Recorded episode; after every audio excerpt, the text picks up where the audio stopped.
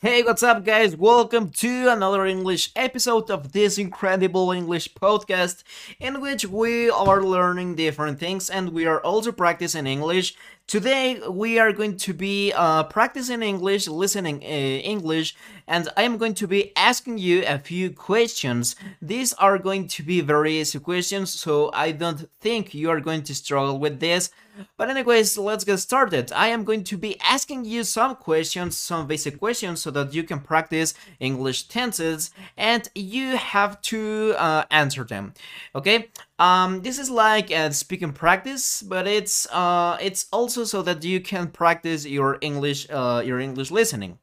For example, I am going to ask you the first question. This is going to be a question with verb to be uh, in the past. For example, uh, were you playing video games this morning? Were you playing video games this morning?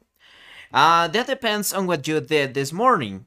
In my case, I didn't play video games this morning, so my answer would be no, I wasn't.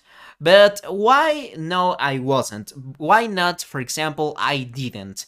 Because remember that uh, depending on what uh, someone is, um, remember that depending on if someone is asking you with verb to be or an auxiliary, you have to answer with that verb to be or with that auxiliary.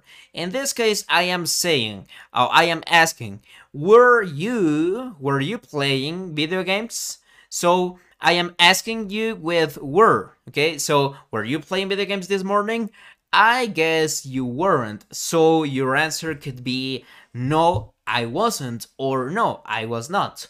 Or you could say the whole sentence. No, I was not playing video games this morning. Okay? Maybe you are listening to me in the morning, so it will be like, okay, what were you doing before you start uh, listening this audio? Uh, so if you were playing video games, your answer would be yes, I was. Or if you weren't, so no, I wasn't. Okay, it's very easy to to understand. Now the other question is is your car in your room? Well, actually, I am wrong. The first question should be Do you have a car? that would be the correct uh, question. I was wrong. I'm sorry. Do you have a car? Do you have a car? In this case, I am asking with do you. I am using the auxiliary do.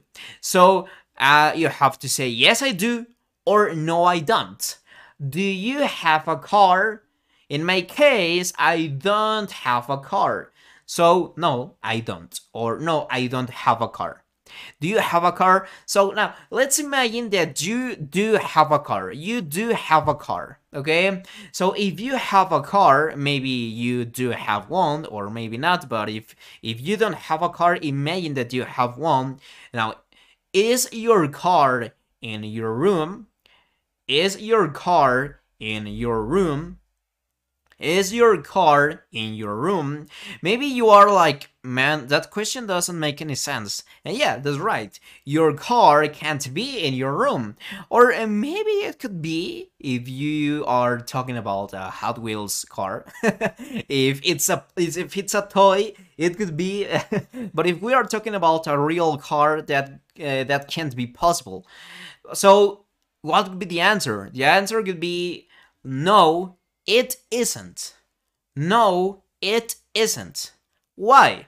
Well, first, because the answer is no, because your car can't be in your room. Maybe if for some reason your car is in your room, okay, uh, you could say yes, but I guess your answer should be no. Now, it is in present. It is a it is a question in present. Uh, is your car is your currently is your car currently in your room? Is right now your car in your room? Okay, so no, it isn't. Okay, and we are using the um the word it because we are talking about a thing. Okay, your car. So no, it isn't. Okay, in Spanish it would be no, no lo está. Okay, but in English is no, it isn't. Okay, great. How are you doing with this exercise? I hope you're having a good time with me. okay, great. Now, were you watching TV before you start uh, before you start listening to me? Were you watching listen? Uh, were you watching TV before you start listening to me? Okay, I'm going to ask you this uh, once um, once more time. Were you watching TV before you start listening to me? I guess you weren't, or maybe you was, you were, I'm sorry, maybe you weren't, or you were, I don't know.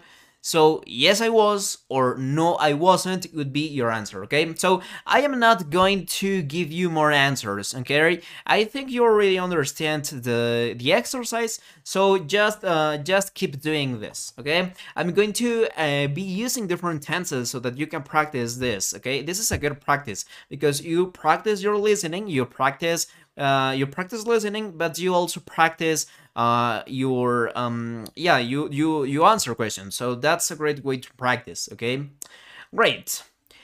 Did you have breakfast today? Did you have breakfast today? Did you have breakfast today?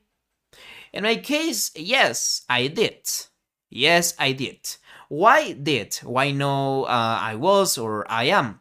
Or because I am saying did you, okay, is simple past. Did you have breakfast today? Yes, I did. No, I didn't. Right. Do you like dinosaurs? Do you like dinosaurs? Do you like dinosaurs? Uh, you could say yes, I do, or no, I don't. But try to be more creative. You can say yes, I do, or no, I don't. That's possible, and that's totally correct. But try to be more creative. You can say, uh, yes, of course, I love dinosaurs. I remember that when I was a kid, they were my favorite, my favorite animal when I was a kid. That could be an incredible answer, okay? I mean, you don't have to say that. You don't have to say a long answer necessarily, but try to be saying more than yes I do or no I don't, okay? Try to um, uh, try to create a conversations, okay? A conversation. Okay. Uh, do you have any pets? Do you have any pets? Do you have any pets? If so, what is its name or their names.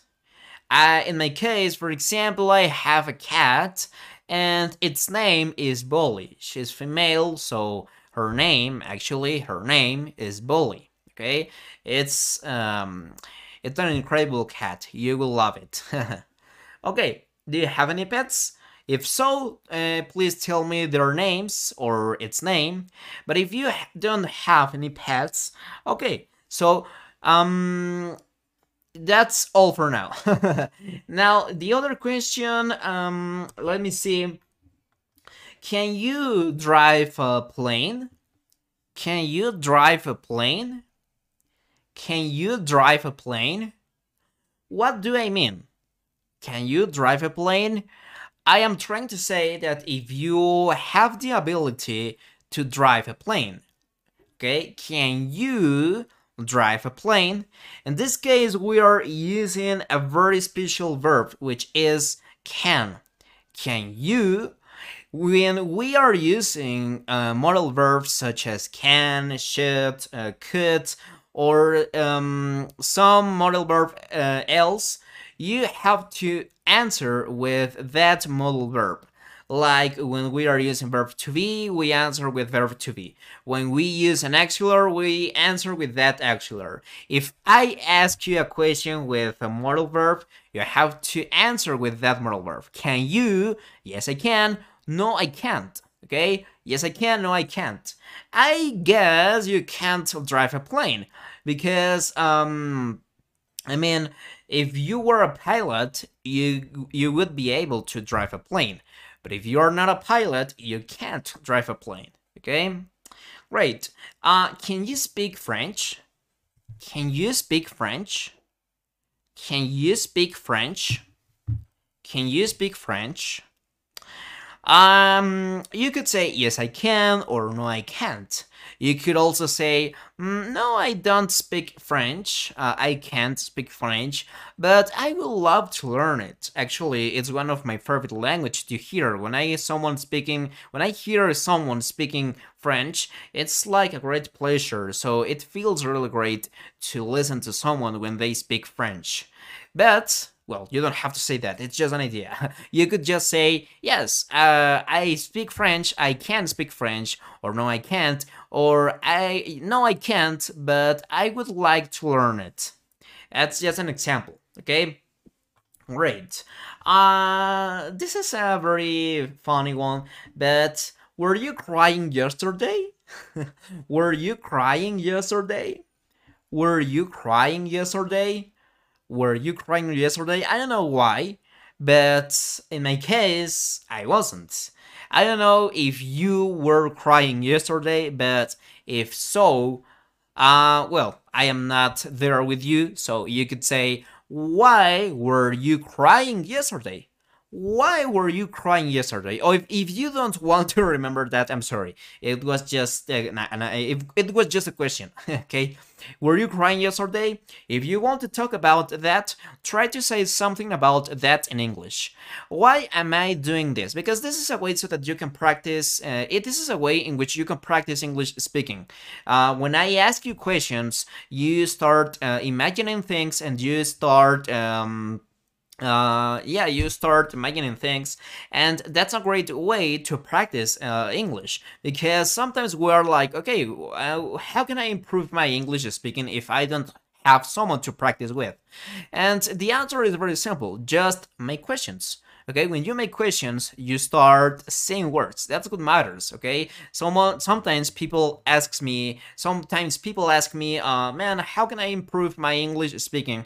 And you just have to know that practicing speaking means that just say words say things, say sentences, make make questions and answer them. Okay, if you ask questions uh, yourself, you will improve your English, okay? Just be creative, and I am here to help you too.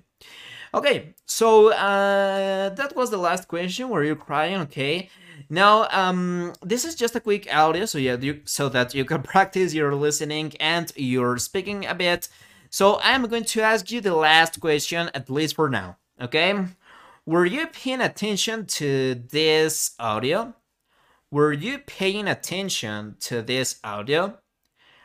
Were you paying attention to this audio? What does paying attention means?